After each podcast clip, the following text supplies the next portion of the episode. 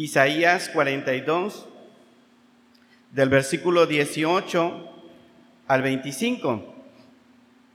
Dice este pasaje, por favor, síganlo atentamente con su mirada. Dice este texto, sordos, oíd, y vosotros ciegos, ¿qué hermanos? Mirad para ver. ¿Quién es ciego sino mi siervo? ¿Quién es sordo como mi mensajero que envié? ¿Quién es ciego como mi escogido y ciego como el siervo de Jehová, que ve muchas cosas y no advierte, que abre los ojos y no que, hermanos, y no oye? Jehová se complació por amor de su justicia en magnificar la ley y engrandecerla. Mas este es pueblo saqueado y pisoteado, todos ellos atrapados en cavernas y escondidos en cárceles. Son puestos para despojo y no hay quien libre. Despojados y no hay quien diga restituir. ¿Quién de vosotros oirá esto? ¿Quién atenderá y escuchará respecto al porvenir? ¿Quién dio a Jacob en botín y entregó a Israel a saqueadores? ¿No fue Jehová contra quien pecamos? No quisieron andar en sus caminos, ni oyeron su ley. Por tanto, derramó sobre él el ardor de su ira y su fuerza de guerra. Le puso fuego por todas partes, pero no que, hermanos, pero no entendió le consumió, mas no hizo, mas no hizo qué? Caso. Qué complicado, hermanos, es vivir con una limitación. ¿Se ha topado en algún momento en su vida con alguna limitación? ¿Se ha dado cuenta lo difícil que es querer hacer algo y no poder hacerlo? Cuando la enfermedad llega, cuando tenemos ah, escasez económica, cuando hay falta de conocimiento, a veces nos topamos con esta realidad de nuestra vida. Queremos hacer algo, pero no podemos. No tenemos la salud, no tenemos la fuerza, no tenemos el conocimiento, no tenemos los recursos para llevar a cabo aquello que deseamos hacer. Y es frustrante. ¿Se ha sentido así alguna vez? Estar acostumbrado a que no tiene que depender de nadie para poder hacer lo que usted quiere hacer, ir a donde quiere ir, pero en algún momento eso cambia y ya no es posible. Usted tiene que depender de alguien más. Y cuando eso se vuelve constante, regular en nuestra vida, la frustración crece en el, en el corazón de quien estaba acostumbrado a ser independiente. Pero aunque es difícil, hermanos, experimentar algunas limitaciones en nuestra vida, yo creo que es más difícil cuando alguien viene y se burla de nuestras limitaciones. ¿No le parece? Que todavía que estoy imposibilitado, que todavía que no puedo hacer tal o cual cosa, viene alguien más y se burla de mi condición. A mí me cuesta mucho trabajo soportar que alguien se burle de otra persona. De verdad, me causa mucho enojo, ira, molestia. Procuro por todos los medios posibles que en mi familia eso no pase. Que alguien tenga alguna limitación, alguien esté sufriendo por alguna situación en mi familia y que alguien más se burle de esa condición. Me cuesta, me cuesta mucho trabajo, me da enojo, ira. No sé si a usted también le pase lo mismo, pero Es difícil soportar tener una limitación y es difícil soportar aún todavía que alguien venga y se burle de nuestra condición.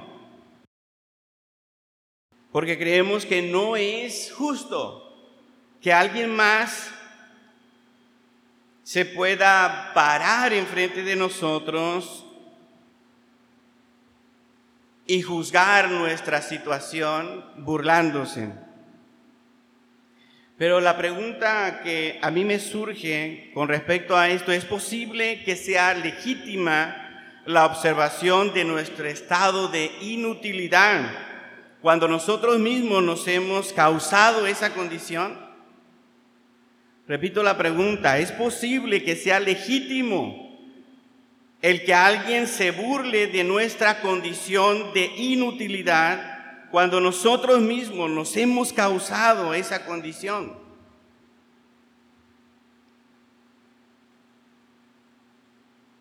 ¿Se vale, hermanos? Es otra forma de decirlo. Se vale que alguien más venga y se burle de ti porque tú has hecho todo lo posible para estar en esa condición. ¿Se vale? ¿Usted qué piensa? ¿Es posible que otra persona pueda tener esta autoridad para venir a burlarse o a cuestionarnos la condición en la que estamos porque nosotros mismos nos hemos eh, provocado esa situación? El pasaje que nosotros estamos mirando, hermanos, nos habla en esos términos. Nuestro Dios con su pueblo, con el pueblo Israel, en esta composición de Isaías parece usar este método. Por eso es que les decía que para mí era difícil mirar este pasaje y pensar en Dios burlándose de Israel. Si usted mira los primeros versículos de este pasaje, es Dios el que está hablando y les dice, sordos, oíd, vosotros ciegos, mirad para ver, vengan, los convoca el Señor nuestro Dios en la condición en la que está Israel, hermanos, llama a los ciegos, llama a los sordos ¿Para qué? Para que vengan a ver la condición en la que está Israel. Vengan y aprendan. Un ciego, hermanos, ¿qué va a ver? Un sordo, ¿qué va a oír? Por eso es que lo que nosotros vemos aquí es una carga de ironía en el escritor al llamar y convocar a los sordos y a los ciegos. Ustedes que están sordos, ustedes que están ciegos, vengan a ver cómo está Israel.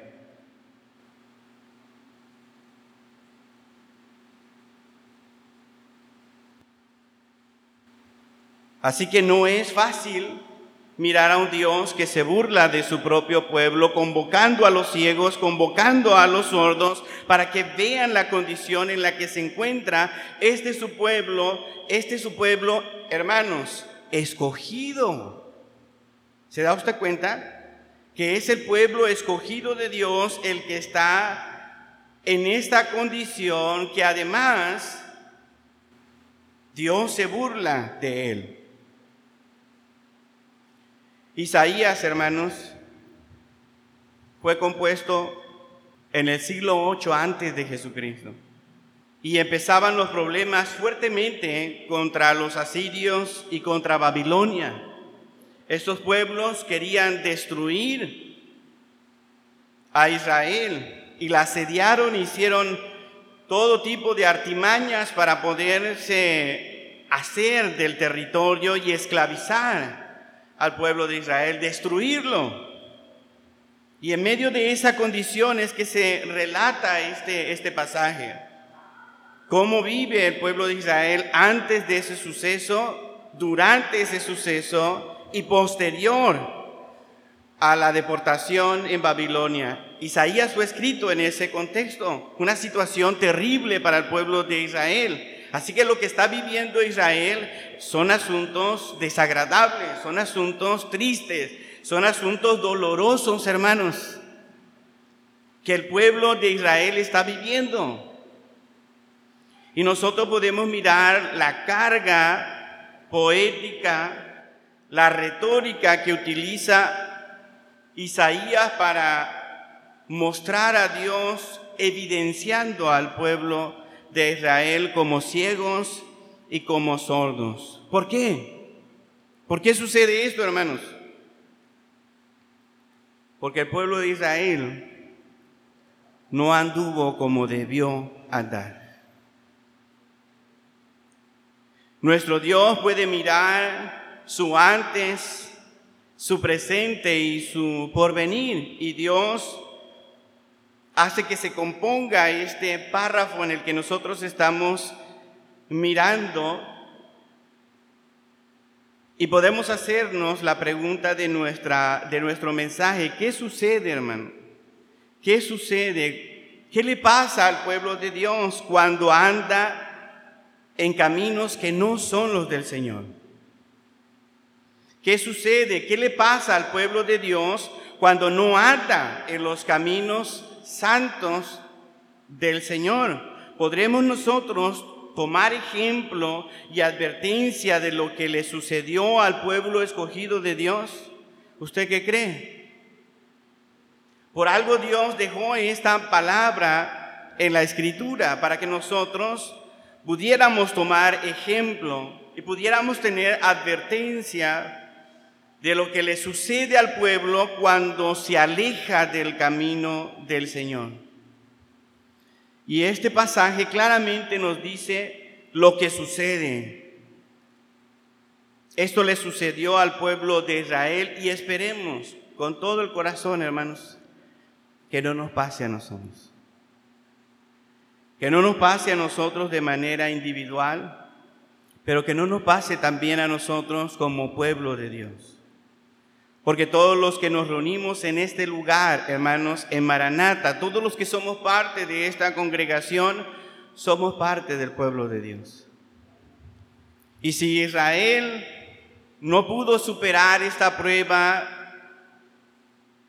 ojalá que nosotros podamos hacerlo y podamos examinar nuestra vida, porque ¿qué le pasa al pueblo de Dios cuando no anda en el camino de su Señor? En primer lugar, lo evidente, lo evidente, nos volvemos ciegos y sordos.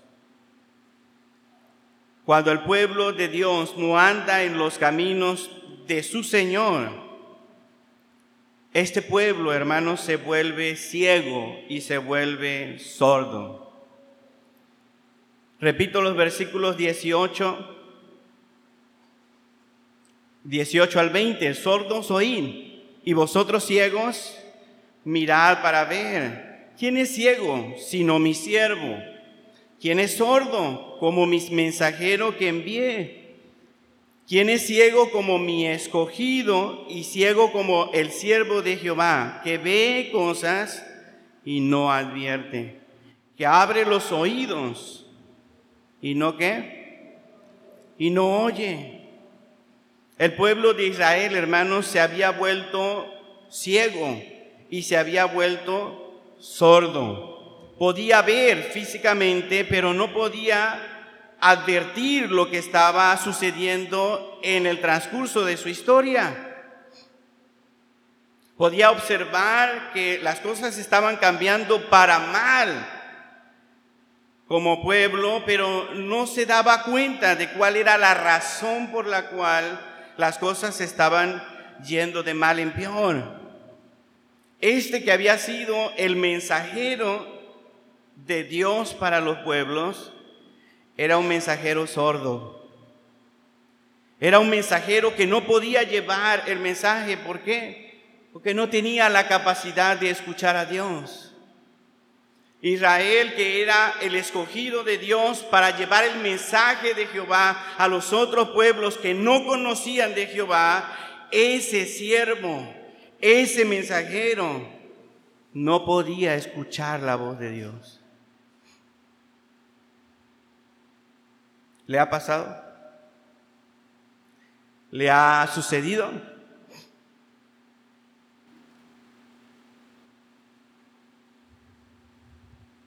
A veces cuando los matrimonios se pelean o las familias se pelean, se reclaman eso, ¿ah? Es que no me escuchas. ¿Lo ha dicho? ¿O lo ha escuchado, hermanos? Es que no me escuchas. Sí, como no, dijiste esto y esto y esto, pero no es que simplemente hayas escuchado audiblemente lo que dije, sino que entiendas lo que yo quiero, lo que yo necesito, lo que te estoy expresando con estas palabras. ¿Le ha sucedido? Hay gente que nos escucha, pero no nos entiende. En los matrimonios se dan mucho, entre padres e hijos se dan mucho. Los padres empezamos, bla, bla, bla, tienen que hacer esto, lo dejamos hablar a los hijos. Eh. Y luego los hijos nos reclaman. Es que no me estás escuchando. Así estaba Israel, hermanos. Tenía el mensaje de Dios, tenía la palabra de Dios, había escuchado la lectura de la palabra de Dios por siglos, pero no entendía lo que Dios quería para ellos se habían vuelto como sordos. No podían entregar el mensaje a los demás pueblos porque simplemente ellos no podían entender ese mensaje.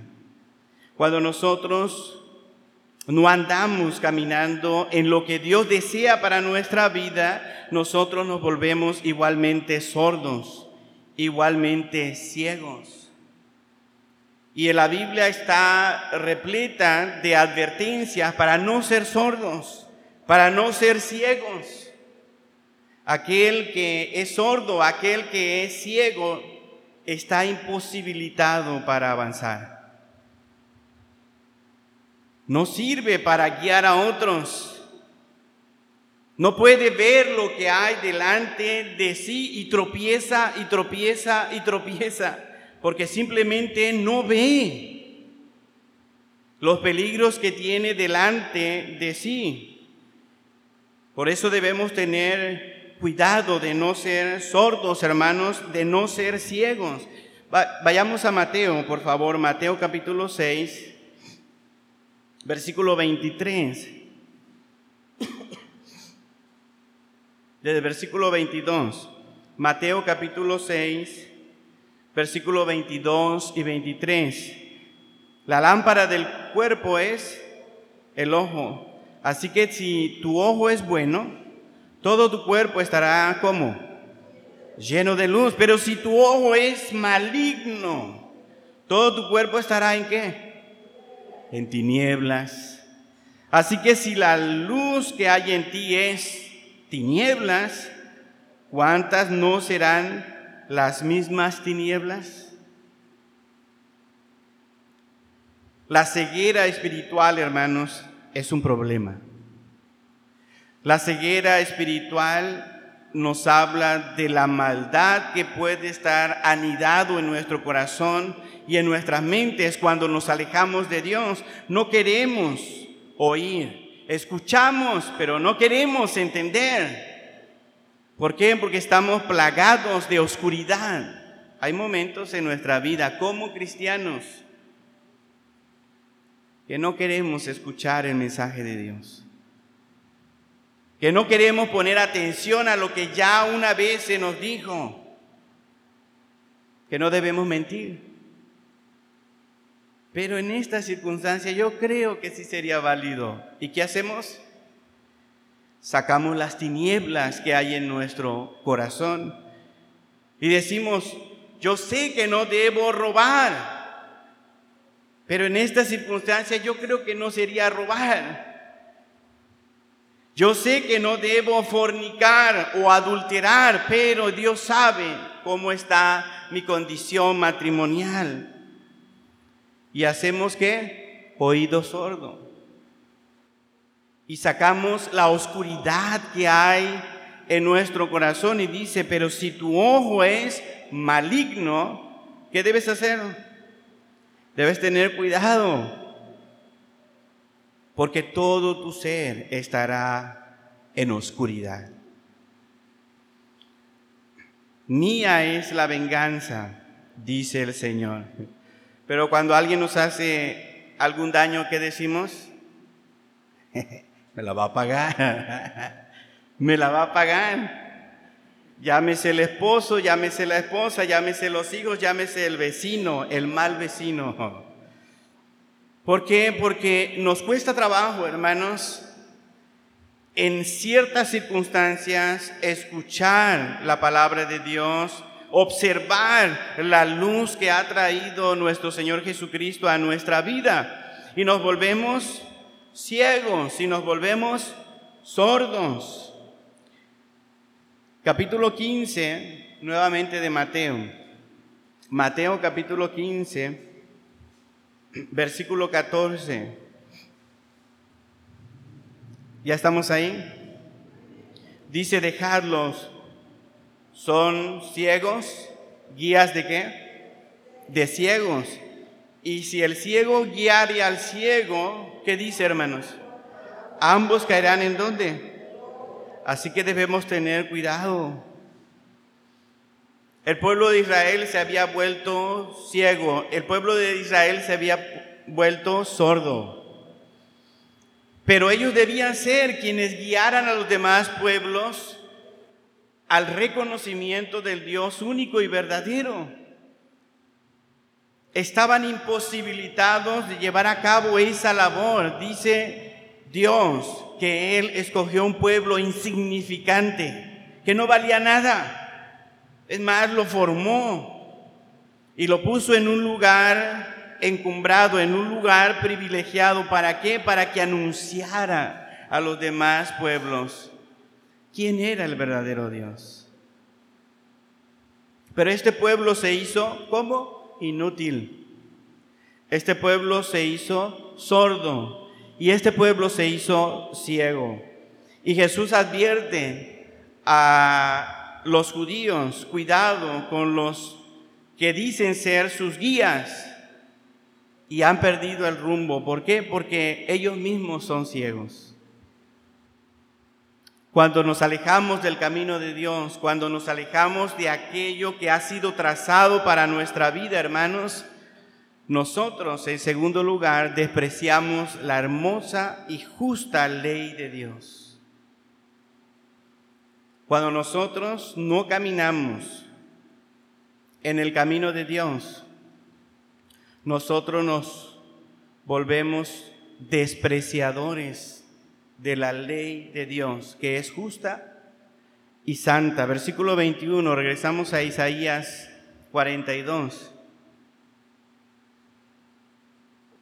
Versículo 21 dice, Jehová se complació por amor de su justicia en magnificar la ley y qué hermanos, y engrandecerla. Pareciera como un versículo un poco extraño dentro de esta, de esta burla, de esta observación de parte de Dios, pero tiene mucho sentido. ¿Qué es lo que le ha pasado al pueblo de Israel? ¿Por qué está en una condición tan mala? ¿Por qué se ha vuelto ciego? ¿Por qué se ha vuelto sordo? ¿Por qué anda como a tientas perdido? Porque ha despreciado la ley de Dios. Y lo ha despreciado no tomando en cuenta que Jehová, por amor a su justicia, ¿qué hizo con la ley? La hizo grande la, la hizo majestuosa, la engrandeció su palabra. Salmos 19, hermanos. Salmo 19, 7. ¿Qué dice este salmo? La ley de Jehová es perfecta, que convierte el alma, el testimonio de Jehová es fiel que hace sabio al sencillo.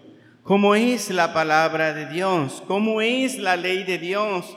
La ley de Dios, hermanos, es perfecta, convierte el alma, transforma el alma de una alma en oscuridad, de una alma ciega espiritualmente, de un alma sorda. La palabra de Dios puede transformar esa alma, convertirla en algo diferente porque la ley de Jehová es perfecta. El testimonio de Jehová es fiel, que hace como sabio. ¿A quién? Al sencillo, al que no va a la escuela, al que no va a los lugares donde dicen que hay la sabiduría humana que te va a hacer vivir bien. Una persona, aunque no tenga estudios secular, si estudia la palabra de Dios, puede llegar a ser una persona sabia que sabe vivir la vida que le agrada a Dios, la vida que honra a Dios y la vida que le va a traer mejores dividendos los años que viva en esta tierra. Pero nosotros, hermanos, ¿qué hacemos con la ley de Jehová que es perfecta, que puede convertir en alma? ¿Qué hacemos con el testimonio de Jehová que es fiel, que puede hacernos sabios? ¿Qué hacemos con la palabra de Dios? la ignoramos. Durante la semana, hermanos, la ignoramos. En algunos casos hasta polvo agarra. Polvo agarra. En algunos casos, cuando tenemos que ir a la iglesia y nos toca participar en alguna cosa, tengo que llevar mi Biblia y no saben dónde está. No saben dónde la pusieron. Y andan preguntándole a todos en la casa, ¿eh? ¿viste mi Biblia? ¿Viste mi Biblia? ¿Viste mi Biblia? Pues de quién es? ¿De quién es? Y esto es, hermanos, en todos los hogares que sucede. Y nos ha llegado a pasar incluso aquí en la iglesia, ¿verdad? ¿De quién es esta Biblia?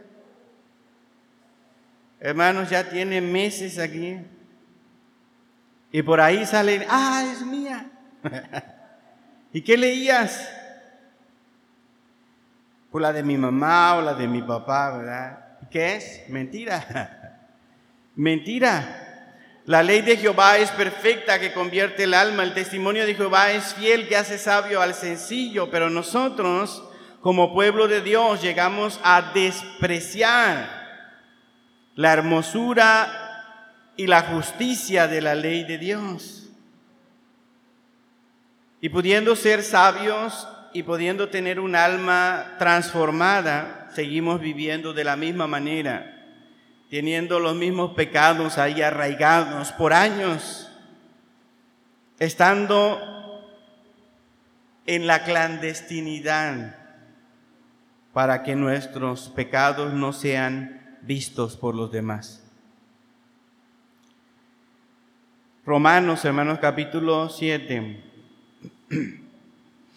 Romanos, por favor, capítulo 7.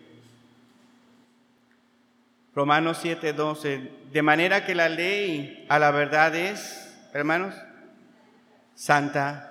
Y el mandamiento santo, justo ¿Y qué, hermano? Y bueno, el mandamiento es santo, el mandamiento es justo, el mandamiento es que es bueno. Pero ¿saben que hay cristianos que no les gusta la ley de Dios? ¿Lo sabe? Que hay cristianos que dicen, nosotros vivimos bajo la gracia, no vivimos bajo la ley de Dios. Pero el apóstol Pablo en Romanos está diciendo que la ley de Dios es santo, justo. ¿Por qué entonces nosotros despreciamos la ley de Dios? ¿Por qué no nos gusta ir a la palabra de Dios y mirar lo que Dios espera para nuestra vida? Versículo 14, hermanos, porque sabemos que la ley es espiritual mas yo soy, ¿cómo? Mas yo soy carnal, vendido al quién? Al pecado. Esa es la razón por la que no nos gusta la palabra de Dios. Esa es la razón por la que nos cuesta leer la Biblia. Esa es la razón por la que no hacemos oídos a la instrucción de parte de Dios que está en su palabra. ¿Por qué? Porque nosotros Todavía en muchas áreas de nuestra vida, hermanos, estamos vendidos al pecado. y no lo queremos reconocer. Cuando vamos a la palabra de Dios y leemos una fracción de la palabra de Dios y la tratamos de aplicar a nuestra vida, inmediatamente la palabra de Dios nos dice en qué estamos mal.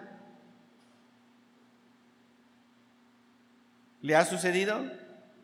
Cuando va a la palabra de Dios y dice, esto es para mí, y usted se da cuenta, estoy mal en esto, estoy practicando esto y esto ofende a Dios, debería dejar de hacer esto, debería dejar de pensar esto, debería dejar de sentir esto, porque la palabra de Dios eso hace en quien la lee. Pero no nos gusta la palabra de Dios, despreciamos la hermosa y justa ley de Dios. Ella nos puede cambiar, ella nos puede transformar. El pueblo de Israel, hermanos, tenía la palabra de Dios. Conocía lo que Dios deseaba para ellos. Se les enseñaba, se les predicaba la palabra de Dios desde muy pequeños. Escuchaban quién era Jehová cada año, cuando menos. Los niños preguntaban, ¿por qué celebramos esto?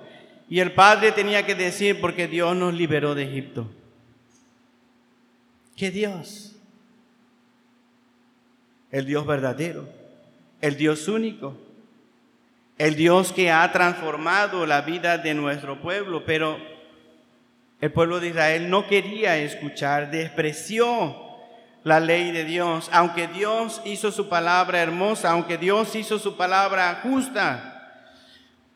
Cuando nosotros, hermanos, no presionamos a nuestros hijos para que lean la Biblia, estamos despreciando la palabra de Dios. Cuando nosotros, hermanos, no ponemos delante de nuestro hogar la importancia de la palabra de Dios, estamos despreciando la ley justa de Dios. Cuando toleramos que nuestros hijos que viven en nuestra casa, hermanos, no lleguen a la casa de Dios, que no escuchen el mensaje de Dios, que no sean confrontados con el mensaje que puede transformar sus vidas. Cuando toleramos que se vayan a otro lado, se queden en casa durmiendo, cuando deberían estar aquí, hermanos, nosotros estamos despreciando la palabra de Dios.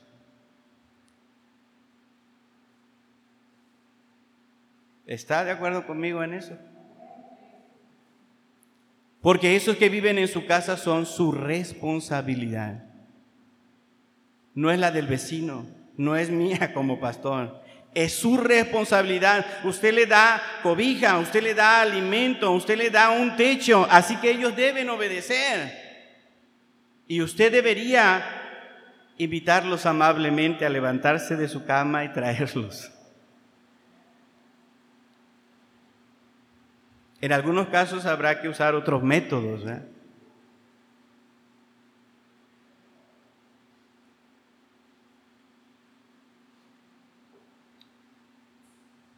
Algunos de nuestros hijos adoran el Wi-Fi. ¿Sí se ha dado cuenta? Pero si no vas a la iglesia, pero si no lees tu Biblia, pero si no te aprendes un versículo, se apaga el Wi-Fi. ¿Se puede hacer, hermano? Es tu responsabilidad. Conducir a tus hijos a la palabra de Dios de las formas que sea necesario, pero que ellos escuchen el mensaje, que ellos mediten en la palabra de Dios, que ellos sean confrontados con los pasajes que dicen que su manera de vivir está mal, que las cosas que hacen en la oscuridad Dios las sabe y un día las juzgará, y que si no se arrepienten están en peligro de muerte. Y eso necesitan escuchar nuestros hijos, eso necesitan escuchar los que viven cerca de nosotros. Su palabra, hermanos, es hermosa, su palabra es justa, su palabra es santa, su palabra puede transformar a las personas amamos, pero si no hacemos lo necesario para que ellos escuchen la palabra de Dios, entonces no habrá cambio. Y correremos el peligro de vivir como el pueblo de Israel. Recuerden, esta es una advertencia. Que no nos pase lo del pueblo de Israel, que se hizo sordo, que se hizo ciego, que Dios se burló de ellos. Que Dios se burló de ellos. Cuando nosotros, hermanos, no vivimos como Dios nos ha enseñado, cuando nosotros no caminamos como pueblo de Dios, en tercer lugar, nosotros vivimos derrotados. Cuando nosotros no caminamos en el camino del Señor, como pueblo de Dios vivimos derrotados. Versículo 22, regresamos a Isaías 42.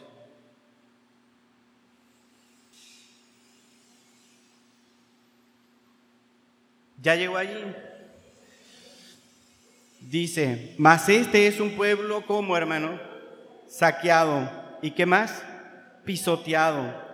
Todos ellos atrapados en cavernas y escondidos en cárceles.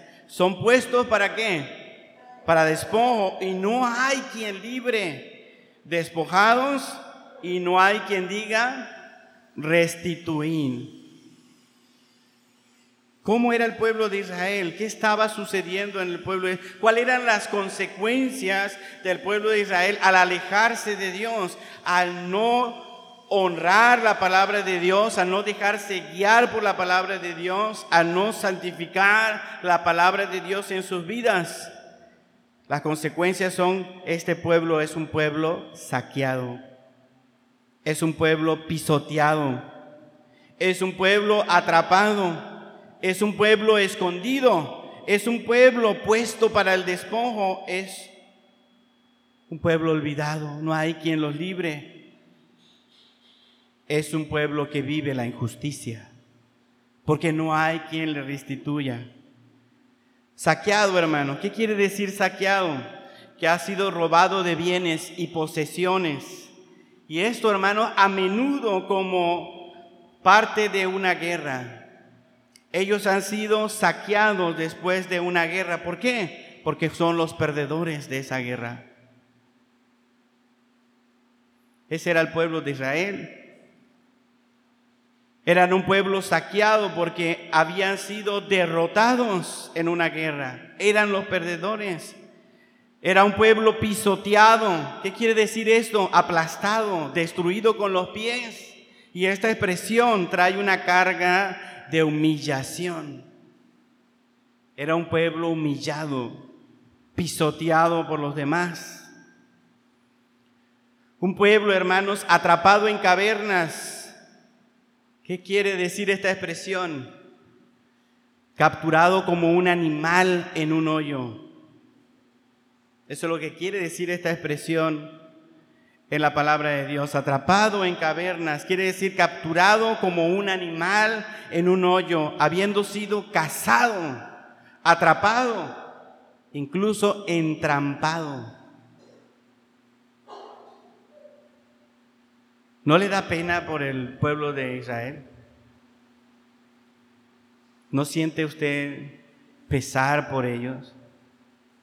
Fíjense en qué condiciones están ellos viviendo como pueblo escogido, como pueblo elegido de Dios, como aquellos que iban a ser los siervos de Dios enviados como embajadores del Dios Todopoderoso a todas las demás naciones, a todos los demás gentiles. Ellos iban a ser llevados allá a proclamar la palabra de Dios, mas sin embargo ellos están humillados, saqueados y atrapados como unos animales en un hoyo. Fueron cazados. El pueblo de Israel fue cazado como un animal. Escondido en cárceles. ¿Qué significa ser escondido en cárceles? ser oculto para que nadie lo vea, ponerlo en prisión como un castigo justo y válido. Puesto para despojo, son expuestos para ser robados. No hay protección. Pueden ser saqueados en cualquier momento. No existe ninguna barrera que los proteja. Así estaba el pueblo de Israel, puestos para despojo. Cualquiera podía entrar y desbaratar lo único que pudieran haber estado levantando.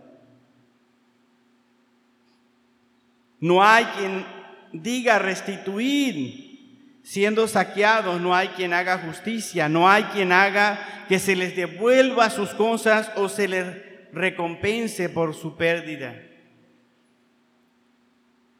Viven desvalidos. Viven, hermanos, a merced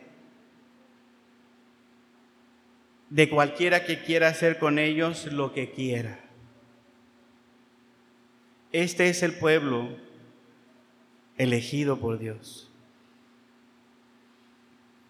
Y usted tiene que preguntarse, si no estamos nosotros viviendo de alguna forma en la misma circunstancia que el pueblo de Israel, Hemos sido saqueados tal vez. Hemos sido atrapados como animales en un hoyo. No tenemos ninguna clase de barrera contra nuestra vida para proteger a nuestros hijos. Tal vez así estamos viviendo nosotros como pueblo de Dios. No hay quien se levante dentro de nosotros para que nos devuelva lo que nos han robado. Quizá, hermanos, necesitamos entender que cuando el pueblo de Israel se olvida del camino de Dios, llega a vivir en estas condiciones. Y estas son condiciones físicas que efectivamente sucedieron en el pueblo de Israel. Pero debemos entender que eso físico que aconteció en el pueblo de Israel acontece en nuestras familias el día de hoy. Cuando nosotros nos alejamos de Dios, hermanos, nuestros hijos están a merced de cualquier pensamiento o propuesta que los lleve por caminos que les van a hacer mucho daño. Cuando nosotros no estamos al pendiente del camino del Señor para nuestros hijos, hermanos, ellos pueden ser impactados con toda clase de mentalidad que pueden transformar su vida en algún momento de tal forma que ofendan a Dios. Hace poco veíamos una caricatura con Esteban. No recuerdo cómo se llamaba la caricatura. Y era una caricatura del Dish, de, de canales para niños, lo más básico. Y nos sentamos ahí a ver la caricatura con nuestro hijo. Y todo parecía normal hasta casi al final de la caricatura, el niño que era el protagonista en ese capítulo decía, yo no quiero regresar a casa. Y la amiga que tenía en ese lugar donde había eh, llegado le preguntaba, ¿por qué no quieres regresar a tu casa? Y este niño le decía, porque aquí me siento bien. Aquí me siento aceptado. Aquí puedo ser como yo quiera ser. Aquí no tengo que ocultarme y me puedo vestir como yo me quiero vestir. Y era un niño trans. O sea que no era niño, era niña pero se vestía como niño y no quería regresar a su casa. ¿Por qué? Porque allá tenía que vestirse como niña. Así que quería quedarse en ese lugar para seguir siendo un trans, una caricatura. ¿Cómo defiendes a tus hijos de esa clase de mentalidad? Estoy hablando de niños. Pero si nos vamos más arriba, en las series que, que tanto nos gustan en Nestle, el tipo de vida que se promueve es un tipo de vida al estilo norteamericano. No hay problema si tú tienes relaciones sexuales antes del matrimonio. No hay problema si te vas a vivir con tu novia, con tu novio. No hay problema. Nadie te va a juzgar. Lo puedes hacer. Puedes experimentar con todas las personas que quieras. No hay problema. El mundo ha cambiado. La mentalidad ha cambiado. Tú ya no tienes que vivir bajo la opresión de la religión. Hermanos, y eso está en nuestra casa, con nuestros hijos, con niños, con los jóvenes.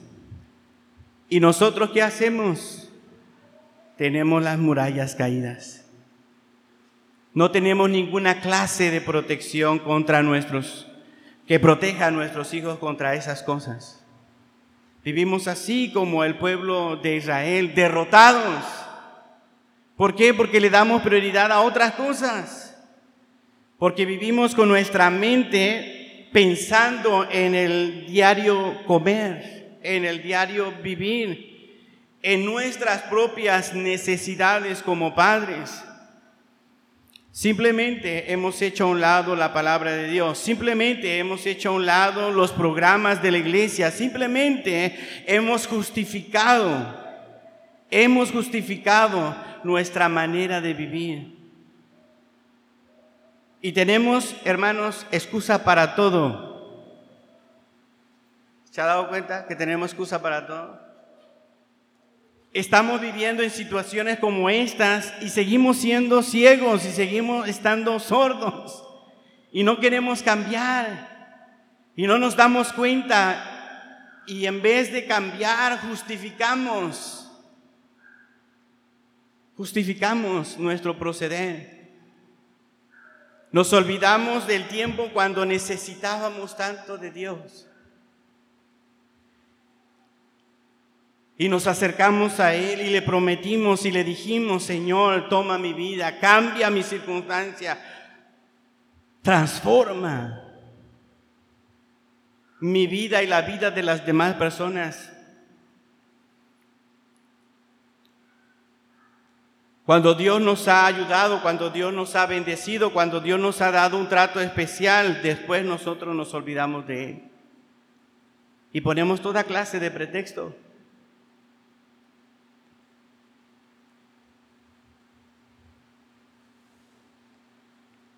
Hace muchos años había un joven. Algunos recuerdan esta, este ejemplo. Había un joven, se había casado, tenía niños pequeños, tenía dificultades en su matrimonio, no tenía trabajo. Y aquí en la misión había reunión miércoles de oración, viernes de predicación, domingo en la mañana escuela dominical y domingo por la tarde, hermanos, culto de predicación. Y mientras él vivió en la circunstancia de no tener trabajo, ¿sabe a cuántos cultos faltaba? ¿Sabe a cuántos cultos faltaba? A ninguno.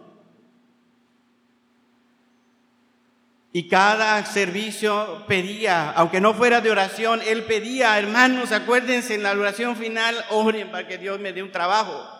Oren para que Dios me bendiga. Oren para que yo vaya mejor con mi esposa y le pueda llevar la leche. Venía y vendía perfumes aquí a los hermanos. Algo que encontrara por ahí lo vendía para llevar porque tenía mucha necesidad. Y no fue una semana que estuvo sin trabajo, fueron meses que estuvo sin trabajo. Y él no faltaba. Y él fiel a las oraciones, fiel a los servicios, fiel a orar, fiel a leer su palabra. Pero ¿saben qué pasó cuando Dios le dio su trabajo? Empezó a faltar. Empezó a dejar de venir el domingo por la tarde. Oye, ¿por qué ya no vienes? Es que tengo que ir a trabajar mañana muy temprano hasta Villahermosa. ¿Ok? Y después dejó de asistir los miércoles de oración. ¿Y por qué no vienes? Es que ya llego muy cansado del trabajo.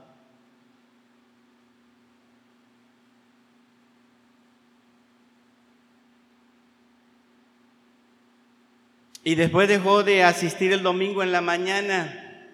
¿Y por qué no vienes? Es que tengo pendientes en mi casa que no puedo hacerlos otro día más que el domingo. Y Dios sabe que necesito usar el domingo para hacer las cosas en mi casa. Algunos se acuerdan de él, ¿verdad? Pero no es el único caso en nuestra congregación.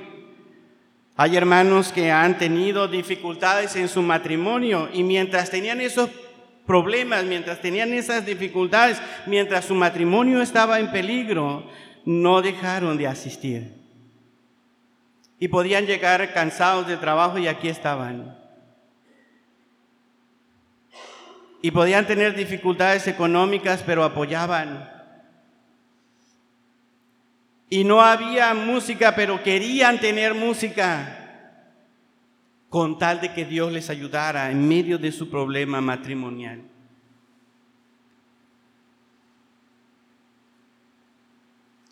Que necesito hacer pastor, un discipulado, lo tomo con mucho gusto. Semana tras semana, semana tras semana, semana tras semana.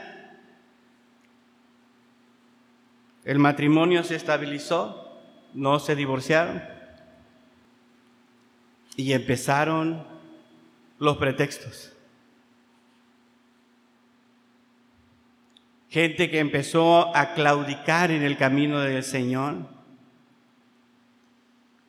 y empezó a enfriar su vida espiritual.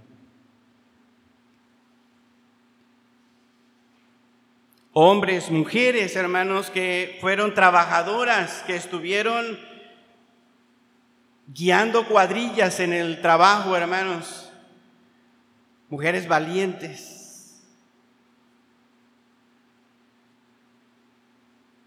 que estuvieron trabajando y no había nada que les impidiera hacer ese trabajo. Y después de ese trabajo venían aquí y se involucraban en la femenil, aunque tuvieran que venir con su uniforme del trabajo, pero estaban aquí. ¿Por qué? Porque querían algo de Dios. Quería que el matrimonio se restaurara, que el marido volviera, que Dios diera hijos. Y ahora esos hijos, hermanos, son el pretexto para no venir a la casa de Dios. ¿Se da cuenta?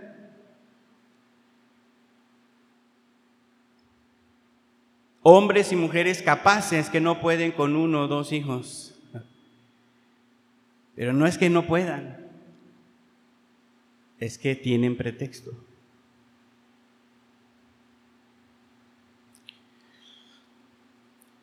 Y nos hacemos la pregunta, hermanos, ¿es válido que Dios se burle del pueblo estando en la condición en la que está, están derrotados, están saqueados, están esclavizados, no tienen ninguna clase de protección frente a los enemigos y Jehová se burla de su siervo, de aquel que iba a ser su mensajero, su atalaya. ¿Por qué lo hace? Porque ellos mismos se han provocado esas desgracias. Aunque le echen la culpa a los asirios, aunque le echen la culpa a los babilonios, ahí el texto dice que cayeron en las manos de Dios. Cuando nosotros, hermanos, nos alejamos de Dios, nos enfrentamos a la ira de Dios. ¿Está de acuerdo conmigo?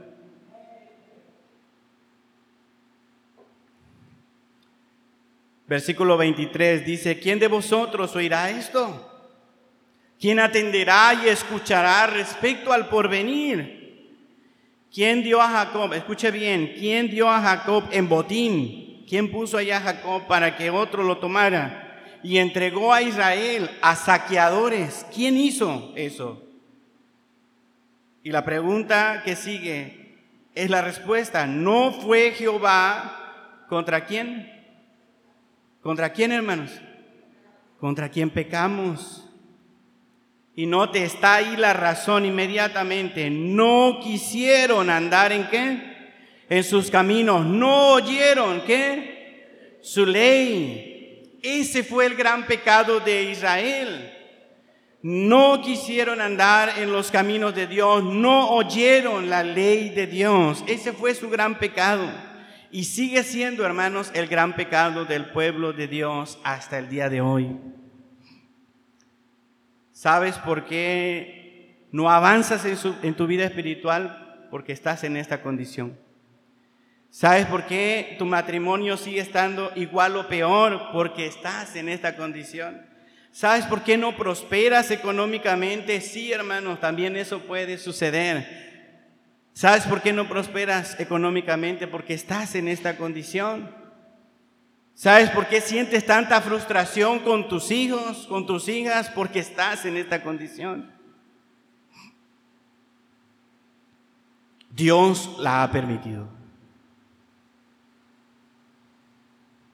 Porque en vez de escuchar, en vez de ver, en vez de caminar por los caminos de Dios, en vez de apreciar la ley de Dios, te has apartado.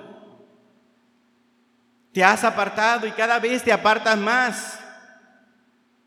Y si eras fiel al miércoles de oración y no fallabas y no fallabas y no fallabas, empezaste a fallar una vez al mes y después dos al mes y después ya no vienes aunque te toque dirigir. Esa es nuestra condición. Nos enfrentamos, hermanos, a la ira de Dios. Por tanto, dice el versículo 25, derramó sobre él el ardor de su ira y fuerza de guerra. Le puso fuego por todas partes. Pero ¿qué pasó con Israel? No entendió. Y le consumió, mas no hizo qué? Mas no hizo caso. Debemos tener cuidado con la ira de Dios. A veces pensamos no saber por qué estamos en ciertas condiciones, pero la palabra de Dios, hermanos, sigue estando aquí con nosotros para decirnos por qué razón vivimos derrotados. ¿Por qué hemos enfrentado tantas cosas desagradables en nuestra vida personal, matrimonial, como familia? Hebreos capítulo 10, hermanos versículo 28 al 31. Hebreos 10, 28 al 31. Dice la palabra de Dios, el que viola la ley de Moisés por el testimonio de dos o tres testigos muera como irremisiblemente. Imagínense, ¿cuánto mayor castigo pensáis que merecerá el que pisoteare al Hijo de Dios y tuviere por inmunda la sangre del pacto en el cual fue santificado e hiciere afrenta al Espíritu de gracia. Está hablando del desprecio de lo que Dios hizo en la cruz del Calvario por nosotros para cambiarnos, para restaurarnos. Si el que viola la ley de Moisés tenía el castigo de morir, ¿cuánto mayor castigo pensáis que merece el que pisoteare al Hijo de Dios y tuviere por inmunda la sangre del pacto en el cual fue santificado e hiciera frente al Espíritu. pues conocemos al que dijo, mía es la venganza, yo daré el pago, dice el Señor. Y otra vez, el Señor juzgará a quién, hermanos. El Señor juzgará a quién, hermano. ¿A quién?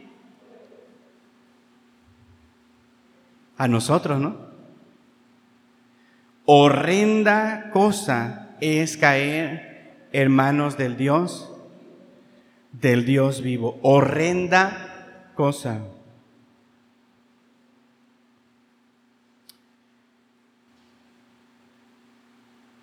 ¿Por qué vivir en esa condición, hermano? ¿Por qué no procurar cambiar?